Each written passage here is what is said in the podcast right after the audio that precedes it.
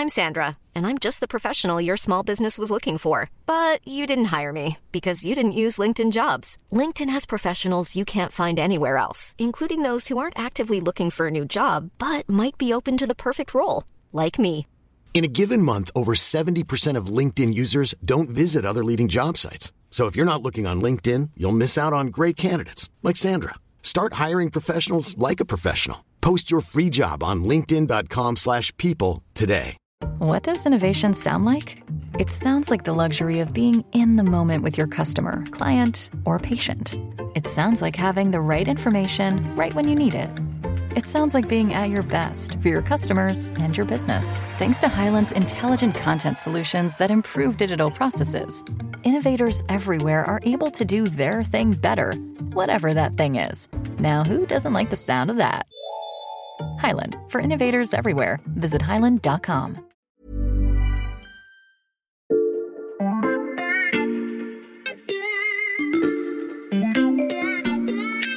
Bonjour, c'est Charlotte Baris. Bienvenue dans La Loupe, le podcast quotidien de l'Express. Allez, venez, on va écouter l'info de plus près.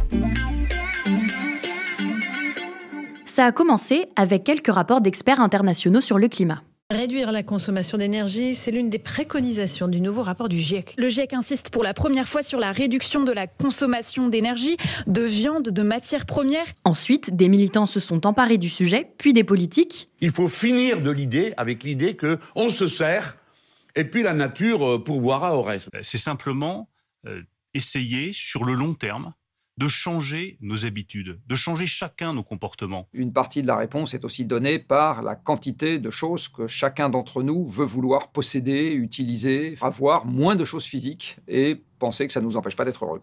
Jusqu'au président de la République. Je crois pour ma part que ce que nous sommes en train de vivre est plutôt de l'ordre d'une grande bascule ou d'un grand bouleversement. D'abord parce que nous vivons, et cela pas simplement depuis cet été, ces dernières années, au fond, la fin de ce qui pouvait apparaître comme une abondance. Aujourd'hui, presque personne ne remet en cause le besoin d'une certaine sobriété pour atteindre nos objectifs climatiques. Le problème, c'est que ce concept renvoie souvent à une image punitive, celle d'un monde où on ne pourrait pas conduire la voiture que l'on souhaite, où on ne pourrait pas voyager et où les réserves d'eau et d'électricité seraient rationnées. Dans ces conditions, difficile de convaincre les citoyens d'adopter un comportement plus responsable, plus sobre.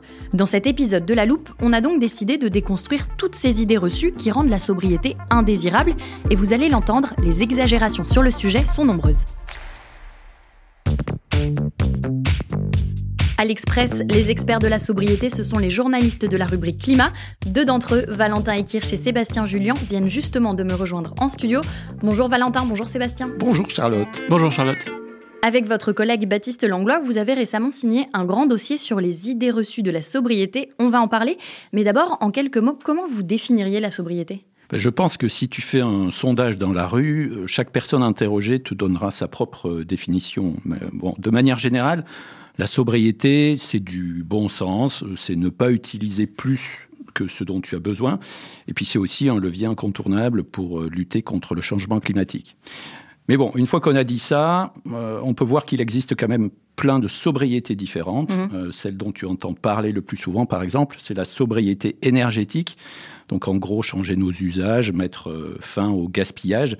Mais il y en a d'autres. Euh, Tu as par exemple la sobriété numérique, donc réduire la consommation d'énergie des appareils. Tu as la sobriété alimentaire, euh, moins d'élevage intensif, moins de viande dans les assiettes. Mm. Et puis tu as tout ce débat sur la sobriété subie ou sobriété choisie. En fait, ça fait appel à une idée, celle de modération dans nos usages. Quand on est parti sur ce dossier, l'idée c'était euh, de sortir un peu de la caricature. Euh, nous, on veut vraiment insister. La sobriété, c'est pas la décroissance. On a parfois eu l'impression que tout ça pouvait être mélangé. Nous, on veut montrer que ce sont deux choses véritablement distinctes. Or, c'est un discours qui s'est largement imposé depuis la guerre en Ukraine. Jusque-là, on savait qu'il y avait une crise climatique et on savait que, que on ne pouvait pas utiliser euh, autant de ressources que l'on voulait dans ce monde fini. Eh bien, avec cette crise, euh, s'est ajoutée une crise géopolitique géopolitique, puis une crise énergétique. Et là, c'est vrai que la sobriété, elle s'est un petit peu imposée à nous. Euh, L'idée désormais, c'est de se saisir de cette expérience pour essayer de euh, l'appliquer à nos usages quotidiens et justement en faire une sobriété choisie, même si elle fait parfois euh, l'objet de discours un peu simplistes qui peuvent parfois faire peur. Ces discours simplistes, comme tu dis Valentin, j'en ai justement mis quelques-uns de côté. Si vous le voulez bien, on va essayer de les expliquer et le cas échéant de les contrer. J'ai pour ça un appareil très pratique qu'on n'a pas utilisé depuis longtemps. C'est le vérificateur de la loupe, un outil qui nous permet de détecter les discours trompeurs. Laissez-moi un moment le temps de l'allumer. Voilà, et je sors mon premier extrait. Nous devons désormais l'affirmer de façon claire. Le modèle à l'ancienne du pavillon avec jardin dont on peut faire le tour n'est plus soutenable et nous mène à une impasse. On vient d'entendre Emmanuel Vargon, l'ancienne ministre du Logement. Est-ce que ça veut dire que la sobriété n'est pas compatible avec un habitat en pavillon? Eh bien, si, c'est tout à fait compatible, à condition, bien sûr, de ne pas en mettre partout. Euh, alors, en fait, le pavillon euh, possède une, toute une série d'avantages. On n'en parle pas toujours, Mm. mais enfin, un jardin, euh, ça abrite plus de biodiversité qu'il n'y paraît. Euh, La présence de verdure, ça permet aussi une meilleure pénétration de l'eau par rapport à des espaces bétonnés. Euh, mais le cœur du problème, c'est le coût environnemental du pavillon. Mhm. Et en fait, cette notion-là n'est pas facile à calculer. Tout va dépendre de la zone pavillonnaire dont tu parles. Si celle-ci est bien intégrée au réseau de transport en commun, par exemple, eh bien, tu peux avoir une famille qui vit euh, dans des pavillons euh, qui a un bilan CO2 meilleur qu'une autre famille qui, elle, habite en ville, mais qui prend l'avion plusieurs fois Mhm. par an. En fait, tu peux aussi faire des pavillons plus petits en centre-ville. C'est d'ailleurs une tendance qui pourrait se développer pour faire de la densification douce. Donc, tu vois, le problème, en fait, c'est plutôt quand les pavillons sont isolés et qu'il faut systématiquement prendre la voiture pour se déplacer. Et c'est à ça que faisait référence Emmanuel Vargon dans son discours. Oui, et aussi un autre problème, celui de l'artificialisation des sols. Si construire des pavillons conduit à trop de bétonisation et que cet espace est pris sur des terres agricoles ou des forêts, par exemple, on comprend bien que ce n'est pas un modèle durable. Mhm. Alors en France, depuis 2018, on a mis en place un plan ZAN, ZAN pour zéro artificialisation nette. Donc l'objectif, c'est de réduire justement le rythme d'artificialisation euh, dans notre pays. Mais c'est un plan qui a été critiqué parce qu'il ne prend pas assez en compte les spécificités locales. En fait, on avait une seule règle pour tout le territoire. Or, encore une fois, il y a des endroits où on peut concevoir de construire des pavillons et d'autres où ce n'est sans doute pas raisonnable. Alors, la loi publiée euh, en juillet dernier est venue corriger un peu euh, cela en laissant plus de marge euh, au territoire. Mais bon, une chose est sûre, c'est que les Français continuent de vouloir des pavillons. Mhm. Et depuis 40 ans, en fait, toutes les études, tous les sondages convergent sur ce sujet. Donc la déclaration d'Emmanuel Vargon en 2021 a aussi provoqué un tollé pour cette raison. Et en quelques heures, euh, elle a dû d'ailleurs euh, effectuer un rétropédalage. Je reprends mon vérificateur. Si on s'intéresse au domaine des transports maintenant, est-ce qu'un monde plus sobre est un monde où tout le monde circule à vélo? Eh bien, Charlotte, je vois que ton vérificateur ne sait pas trop quoi Ouais. répondre. Et en fait, effectivement, un monde où tout le monde circule à vélo, eh bien, c'est un monde plus sobre. Est-ce que c'est réaliste pour autant? Non. Certains auront toujours besoin de véhicules personnels pour se déplacer ou pour transporter des marchandises. L'important, c'est déjà de privilégier des options moins émettrices qu'une voiture à moteur thermique. Comme un vélo ou une voiture électrique Oui, c'est ça. Voire, euh, et surtout, les transports en commun. Mm. D'ailleurs, le gouvernement vient d'annoncer 700 millions d'euros pour aider les régions à financer la mise en place de RER métropolitains dans 13 villes de France. Ces alternatives, elles sont bonnes, mais elles seront pas forcément suffisantes. Mm. Il faudra aussi réduire nos déplacements. Réduire nos déplacements, ça, ça peut justement être perçu comme un sacrifice. Oui, c'est vrai, mais il y a des solutions qui sont relativement indolores. L'essor du télétravail, par exemple. Dans Mm. certains cas, c'est une bonne idée pour réduire nos émissions. Par exemple, en dehors des zones urbaines, les transports évités grâce au télétravail permettraient une économie d'énergie moyenne de 35%. L'important, c'est d'adapter les solutions selon les territoires. Et parfois, effectivement, eh d'éviter de prendre sa voiture. Adapter les solutions au territoire pour les transports comme pour le logement, on va maintenant prendre un peu de hauteur et s'intéresser à nos ressources. Attention, n'ayez pas peur chers auditeurs, on va parler de rationnement.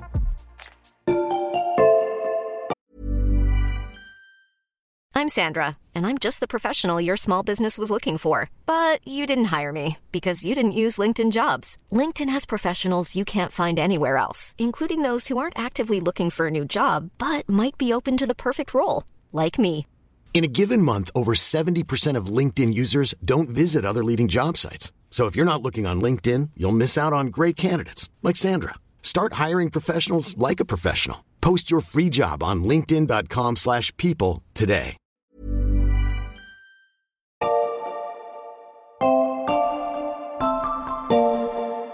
On le voit, le sujet du moment, ce sont les possibles rationnements d'électricité cet hiver. Les choses ne s'arrangent pas. Il peut tout se passer jusqu'à on rationne. Électricité, gaz, le rationnement, c'est maintenant. Sébastien Valentin, depuis quelques années, on parle régulièrement de rationnement de l'énergie électrique. Est-ce qu'un monde plus sobre est forcément un monde dans lequel l'électricité sera rationnée? Je vois que tu n'as pas posé la question à ton vérificateur, mais je pense qu'il t'aurait dit faux. Mm. Je t'explique. En fait, nos besoins en électricité vont croître de manière exponentielle. Et il y a là un petit paradoxe, c'est que à la fois on aura besoin de plus d'électricité, mais cette électricité-là, il faudra peut-être moins l'utiliser individuellement. Mm. Il va falloir aussi que nos infrastructures suivent. D'ici 2035, on estime par exemple que la consommation nationale pourrait augmenter de 40%. Donc il faut qu'on double notre puissance en énergie renouvelable et qu'on relance le nucléaire. Et après, au-delà de ça, il faut réaliser des économies. Oui, ça, on l'a vu l'hiver dernier. Oui, effectivement. L'hiver dernier, par exemple, on a baissé de 9% la consommation électrique l'hiver par rapport à 2021. Et on estime qu'elle pourrait encore baisser de 7% cette année. Tout ça grâce à la somme de comportements individuels. Évidemment, cet effort, eh bien, il doit être réalisé par tout le monde. Mhm. Les consommateurs individuels, les foyers, et puis euh, les entreprises, les industries. Le gouvernement estime par ailleurs que le secteur tertiaire, qui représente 30% de la consommation électrique en hiver, pourrait ainsi faire 20% d'économies sans trop d'efforts, dit-il, en gérant mieux ses dépenses en éclairage et en chauffage. Donc à ce stade, le rationnement de l'électricité est toujours évitable? Non, en réalité, il ne l'est pas. Mm. Il faut réduire notre consommation, c'est clair. Mais on l'a vu, il y a plein de leviers qu'on peut d'ores et déjà actionner. Il y a une autre ressource qu'on pourrait rationner, c'est l'eau. On l'a vu ces dernières années, lors des épisodes de sécheresse, plusieurs départements français ont limité son usage pour certaines activités. Est-ce que ça veut dire qu'à l'avenir, l'eau sera rationnée au point, par exemple, de ne plus pouvoir remplir une piscine? Alors là non plus, le, le tableau n'est pas tout noir. Je savais que tu me poserais la question, Mm. Charlotte. Donc en préparant ce podcast, j'avais demandé à notre collègue Baptiste Langlois d'expliquer où en est la situation euh, de l'eau en France? J'ai enregistré son message. Je peux te faire écouter? Oui, je t'en prie. Alors en France, on a de la chance, c'est qu'on a de grandes réserves d'eau. Il y a environ 200 milliards de mètres cubes d'eau par an, ce qui est deux fois plus qu'en Espagne. On estime qu'il faut en laisser la moitié ou un petit peu plus pour que les écosystèmes vivent, et pour l'instant, on sait que les prélèvements pour les activités humaines correspondent à environ 33 milliards de mètres cubes. Donc on a de la marge. Après, il faut être vigilant, parce que c'est vrai que ces réserves diminuent depuis 30 ans et que les ressources ne sont pas constantes, c'est-à-dire elles sont pas bien réparties sur le territoire, entre le sud et le nord par exemple, et aussi au cours du temps, en fonction des saisons. D'où les épisodes de sécheresse qu'on a pu voir cet été et l'été d'avant. Donc il faut sûrement aussi repenser nos usages de l'eau à certaines périodes. Mais si on avait des politiques volontaristes sur la gestion de l'eau, on pourrait éviter des épisodes de sobriété un peu contraints. C'est très clair. Ces politiques volontaristes, est-ce qu'il y en a qui sont déjà mises en place? Eh bien, écoute encore Baptiste. Il y a déjà des mesures prises, par exemple par les agriculteurs, qui sont de gros consommateurs d'eau, les premiers en France. Il y a des techniques qui se développent, comme le goutte à goutte, pour éviter l'aspersion, ou alors la mise en avant de pratiques d'agroécologie. Et puis il y a aussi d'autres leviers, comme le colmatage des fuites du réseau, la réutilisation des eaux usées, ou la construction de retenues collinaires. Ah oui, ces outils, on en avait parlé dans un double épisode de La Loupe que j'invite nos auditeurs à aller écouter juste après ce podcast. Il suffit de remonter à la date du 3 janvier 2023. Donc tu vois bien Charlotte, sur ces questions de sobriété, il faut aller au-delà des discours moroses, un peu caricaturaux de certains militants décroissantistes. C'est vrai, tu l'as compris, que si on changerait à nos habitudes, eh bien on ne risque tout simplement pas de résoudre la crise climatique. Mais quand on parle de sobriété, il existe aussi des solutions euh, systémiques dont les résultats sont encourageants. Mm. Et la sobriété, ça doit passer même par des mesures plus globales et relativement indolores au niveau individuel. Par exemple, des investissements pour développer le réseau. Vous parlez d'investissement, justement, reste à savoir comment l'adoption de comportements plus sobres pourrait impacter notre croissance économique.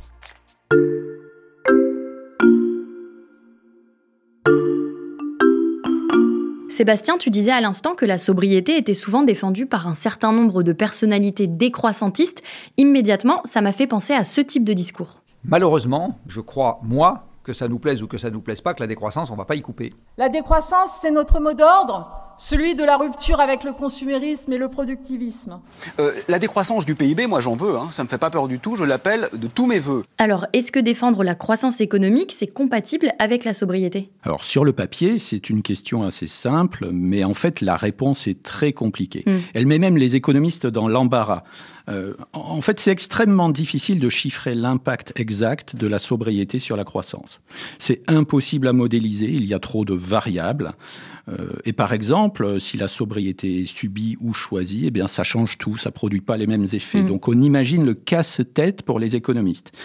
Cependant, quand on pense sobriété, on associe souvent ce mot à une baisse de la consommation. Et en réalité, ce n'est pas aussi simple que ça. Comment ça? Ben, J'ai eu l'occasion d'échanger avec plusieurs économistes euh, et il y a une idée qui revient souvent, c'est que la demande ne baisse pas forcément avec l'adoption de comportements plus sobres. Mm.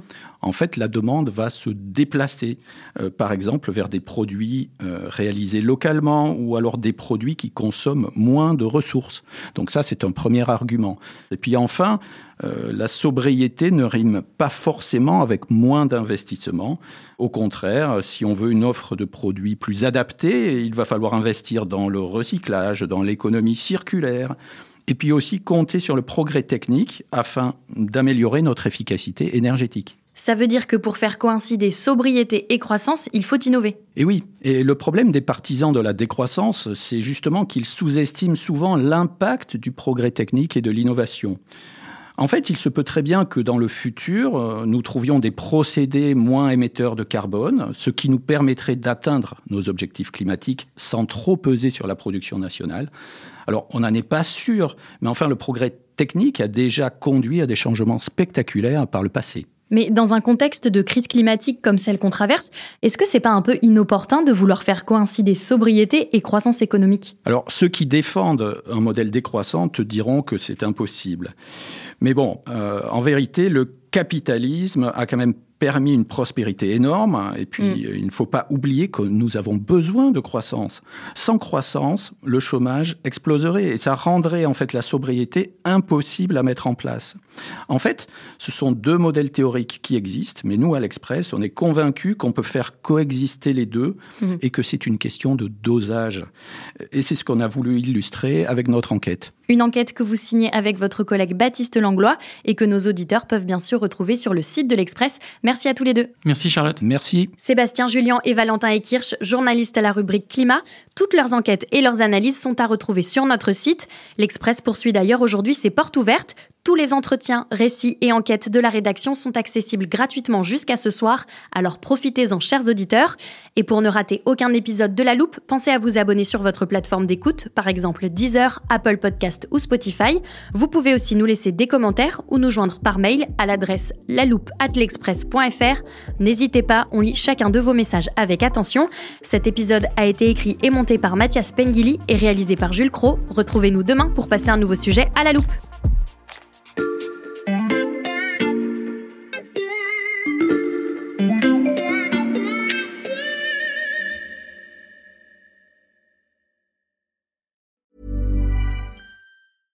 What does innovation sound like?